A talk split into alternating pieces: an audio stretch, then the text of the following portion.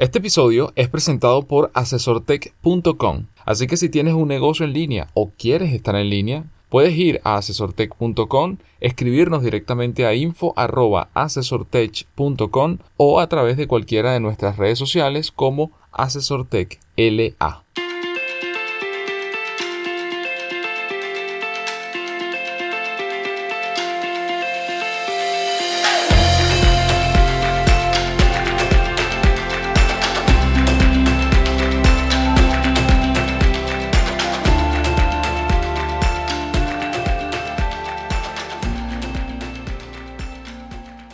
Bienvenidos al episodio número 59 del podcast Noticias Asesor Tech, donde le comentamos lo que ocurre en el mundo de la tecnología, la innovación, los negocios digitales, las nuevas formas de trabajo y en especial lo que ocurre o impacta en América Latina. La primera noticia que le compartimos el día de hoy tiene que ver con una startup mexicana, específicamente Limitum, el intermediario ideal entre empresas y financiadoras. ¿Has hecho alguna vez financiamiento para startup? Limitum es una plataforma en que cotiza financiamiento para empresas de forma gratuita.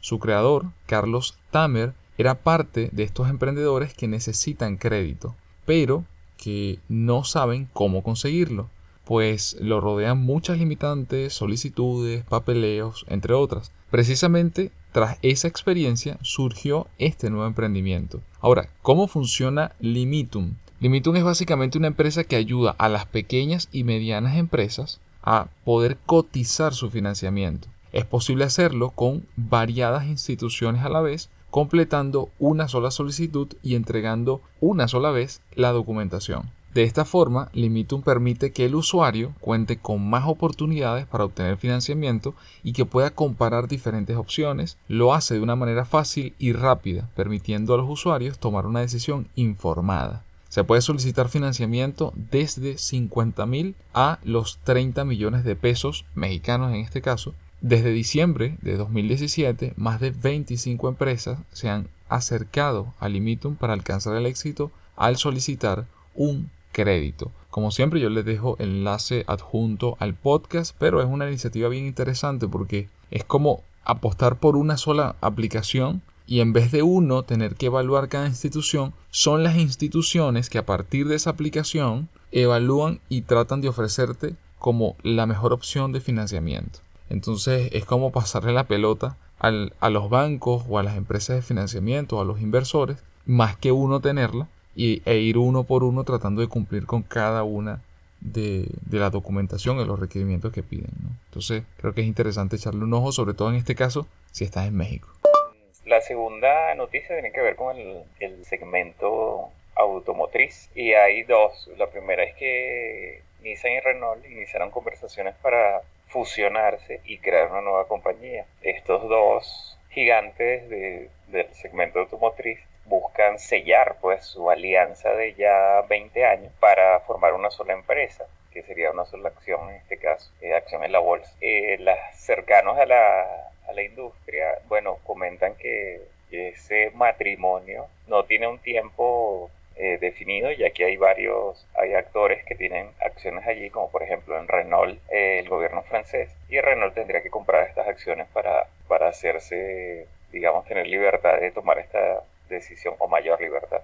Luego esta, esta fusión traería un buen rival para grandes como Volkswagen y Toyota Motors proveería, en el caso de Nissan y Renault, de una buena fuente de recursos para, competir y para eh, la parte de innovación. Es, eh, es innegable que en esta industria el tamaño es muy importante y bueno, así es la, digamos, parte de las limitaciones que han tenido estas dos empresas a la hora de, de competir. Y todo este, algo que iba a comentar al margen es que, bueno, todos este, estos cambios han sido provocados eh, con el movimiento hacia los carros eléctricos, bastante de la mano de Tesla Motors, y que ha provocado que todas las compañías hayan, tengan ahora planes para lo que tiene que ver con autos eléctricos y haya montones de pruebas y carros de concepto, etcétera, que, que vayan en esa dirección. Seguimos haciendo seguimiento de esta noticia. De momento pasamos a la siguiente que sería la tu próximo carro que puede ser una suscripción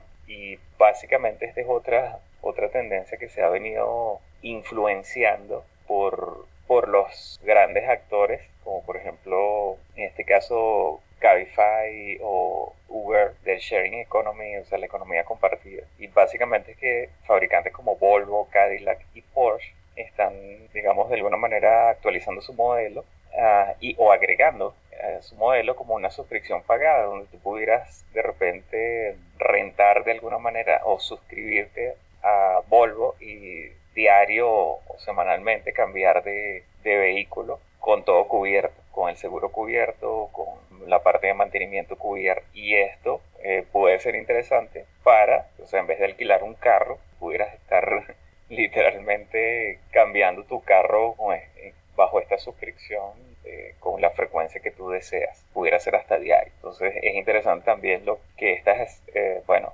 anteriores startups, no se puede decir que Uber sea una startup, hayan tenido esta tremenda influencia en un sector tan, tan potente, tan poderoso como el automotriz. Y hasta cierto punto tradicional en el modelo de negocio, ¿no? Mm, que, es diseñar y producir vehículos, digamos, en serie y, y venderlos. ¿no?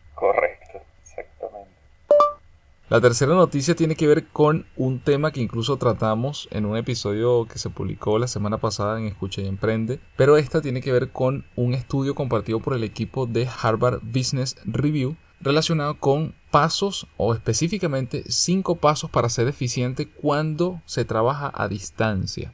Las personas que trabajan en equipos remotos enfrentan estos desafíos de manera constante. Según las últimas estimaciones de Gallup y la Oficina de Estadística Laboral de Estados Unidos, el 22% de los estadounidenses trabajan desde casa, mientras que casi el 50% está involucrado en el trabajo de forma remota o virtual. Este cambio continuo exige una nueva gama de comportamientos y habilidades. ¿Por qué los equipos remotos exigen nuevas habilidades de colaboración? ¿Qué falta en nuestros mensajes de texto, correo electrónico, llamadas en conferencia y otras comunicaciones digitales? Falta el lenguaje corporal. Incluso cuando estamos en el mismo lugar, el tono de un texto o la formalidad de un correo electrónico se dejan abiertos a la interpretación, hasta el punto de que incluso nuestros amigos más cercanos se pueden confundir. Estas interpretaciones erróneas crean una ansiedad que puede volverse costosa, afectando la moral, el compromiso, la productividad e incluso la innovación. Para desempeñarse en el nivel más alto, los equipos remotos deben encontrar nuevas y mejores formas de operar. Y precisamente a partir de ello, este estudio arroja una cantidad de recomendaciones, es decir, mejores prácticas que debes tener en cuenta para dominar esta comunicación ante cualquier equipo remoto o virtual que puedas tener o en el que estás participando. Número uno, no confundas comunicaciones breves con comunicaciones claras. En nuestro esfuerzo por ser eficientes, a veces utilizamos menos palabras para comunicarnos. Sin embargo, esa brevedad puede implicar que el resto del equipo pierde el tiempo tratando de interpretar sus mensajes. Número 2 no bombardea su equipo con mensajes. Realiza el seguimiento de una tarea por correo electrónico, mensaje de texto y teléfono. Tiende a preguntarle a la gente si recibieron su mensaje anterior. Abusar de estos puntos de acceso puede ser una forma de dominio digital o incluso una forma de acoso para el equipo. Número 3. Establezca normas de comunicación. Los equipos remotos necesitan crear nuevas normas que establezcan claridad en la comunicación. Compañías como Merck han creado acrónimos para sus comunicaciones digitales, como por ejemplo respuesta de 4 horas. Y le colocan al inicio simplemente el número 4, HR. O no hay necesidad de responder, NNTR, que brinda previsibilidad y certeza a las conversaciones virtuales. Número 4, vea las oportunidades ocultas en las comunicaciones escritas. Estar detrás de una pantalla puede crear nuevas oportunidades para ciertos miembros del equipo, dejando espacio para aquellos que podrían estar menos dispuestos a hablar en el grupo o en los momentos de reunión presencial. Y número 5, cree siempre un espacio intencional para la celebración. Las tartas o tortas de cumpleaños de la vieja escuela siguen siendo importantes para el equipo remoto. La creación de espacios virtuales y celebraciones y socialización pueden fortalecer las relaciones y sentar las bases para una futura colaboración. A medida que más y más interacciones suceden en el mundo digital, continuaremos experimentando nuevas formas de comunicación e incluso malentendidos. La solución vendrá de las nuevas tecnologías, puede ser, pero la solución real es comprender las nuevas reglas de compromiso en la construcción de un conjunto de habilidades de comunicación que refleje precisamente las demandas de nuestra era impulsada digitalmente. Entonces, esto es simplemente un resumen del estudio que comparte el equipo de Harvard Business Review, pero que me parece muy importante destacar ya que cada vez más va a ser necesario que comencemos como a ajustar, a pulir nuestras habilidades de comunicación virtuales, digitales, sobre todo si trabajamos con equipos remotos. Entonces, pulir esa comunicación, las maneras de conectar y de llevar adelante las, las responsabilidades que cada uno tenemos dentro del equipo es cada vez más necesario. Y sí, la tecnología nos puede servir como herramienta, pero al final del día somos nosotros los que tenemos que tomar la decisión y entender cómo tenemos que ajustarlo para ser más efectivos en la comunicación con el resto de nuestro, de nuestro entorno, nuestro equipo en este caso. ¿no? Claro, más efectivos y y bueno, también hay que cuidar otros aspectos dependiendo de los países donde uno se encuentre o los continentes también hay temas culturales que hay que cuidar y incluso temas de días feriados, etcétera, que hay que cuidar junto con el tema de la efectividad que, que tú mencionas, ¿no? El, tratamiento de, de, la comunicación con equipos remotos.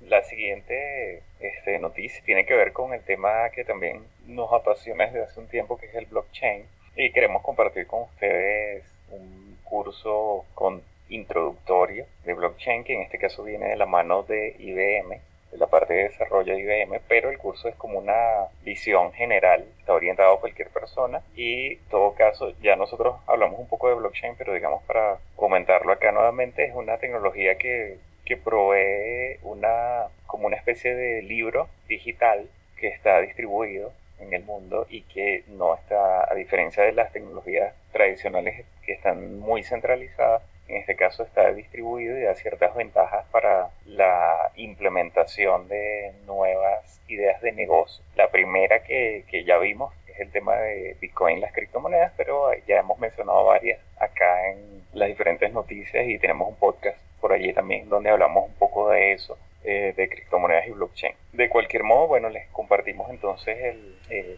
todo lo que potencialmente con este curso se puede hacer con blockchain y para que los que tengan ideas o, o que tengan intenciones de emprender en este interesante sector, segmento de la tecnología y nuevo que están haciendo, eh, bueno, está este curso para introducirse, pues. También un video, les estaremos compartiendo un video interesante del tema y bueno, esperamos que lo, bueno, que lo compartan y lo, y lo aprovechen. Por otro lado, en Venezuela específicamente tenemos un evento que es la, viene de la mano de Open Future, que es la Fundación Telefónica, y es eh, uno que se hace, bueno, literalmente todos los años, y en este caso viene la convocatoria para startups, es el primero de su especie en este caso, por, por, por lo que está lo que están llamando, y es la innovación tecnológica en sectores de turismo y ciudades inteligentes.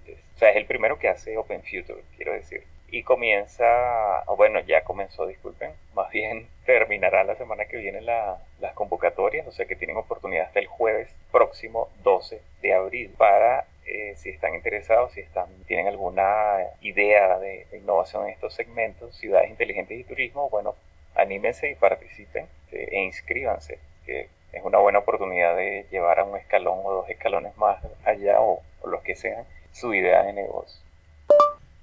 Y bien, con eso llegamos a la noticia número 5 de este episodio número 59 del podcast Noticias Asesor Tech. Y también les voy a comentar de un evento, en este caso este evento no eh, cubre varios países de, de Latinoamérica, de la mano de IBM. Y es que IBM lanza concurso para estudiantes, emprendedores y desarrolladores en Latinoamérica abrió la convocatoria el primer concurso para estudiantes, emprendedores y desarrolladores de Argentina, Chile, Colombia, Ecuador, Uruguay y Perú. Cada país tendrá un equipo ganador del IBM Blue Code Challenge que viajará a la Developer Conference 2018 en San Francisco, Estados Unidos. Al registrarse, los equipos accederán a entrenamientos virtuales, cursos en la plataforma educativa Platzi, también contarán con mentores técnicos de negocio y de industria de IBM para potenciar sus propuestas. Se seleccionarán seis finalistas por país y un jurado evaluará la presentación de los proyectos en un evento local para definir al ganador. IBM trabaja con numerosas startups y emprendedores para impulsar el desarrollo local en agro, salud, sostenibilidad, servicios financieros y retail. Así que bueno, la invitación es que formes parte de esta comunidad de innovadores de IBM y que puedas participar en este evento Blue Code 2018. La inscripción o las inscripciones están abiertas hasta el 20 de abril a través de ibmbluecode.com. Como siempre yo les dejo los enlaces adjuntos al podcast. Y bueno, nada más, si tienen alguna idea, quieren participar, quieren aprender, creo que es una excelente oportunidad que, está mostrando en este caso, que está presentando en este caso IBM, prácticamente para casi todos los países de, Latinoamérica o por lo menos los más grandes, ¿no? Entonces, que bien interesante. Excelente, excelente, buena oportunidad para, para participar y bueno, ojalá que, que lo que mencionamos acá lo aprovechen los emprendedores, los y las emprendedoras. Correcto. Y bien, con eso llegamos al final del episodio número 59 del podcast Noticias Asesor Tech. Gracias como siempre por escucharnos. Recuerden que todos los enlaces están adjuntos al podcast, incluyendo suscribirse a nuestra lista de correo para notificarles los días lunes apenas publiquemos un nuevo episodio. También pueden suscribirse a nuestro canal en SoundCloud y en Apple Podcast dejarnos por allí no solamente cualquier comentario o pregunta, sino también alguna estrellita para seguir impulsando la creación de nuevos episodios. Y por último, no olviden compartirlo con sus compañeros, amigos y familiares. Nos escuchamos el próximo día lunes.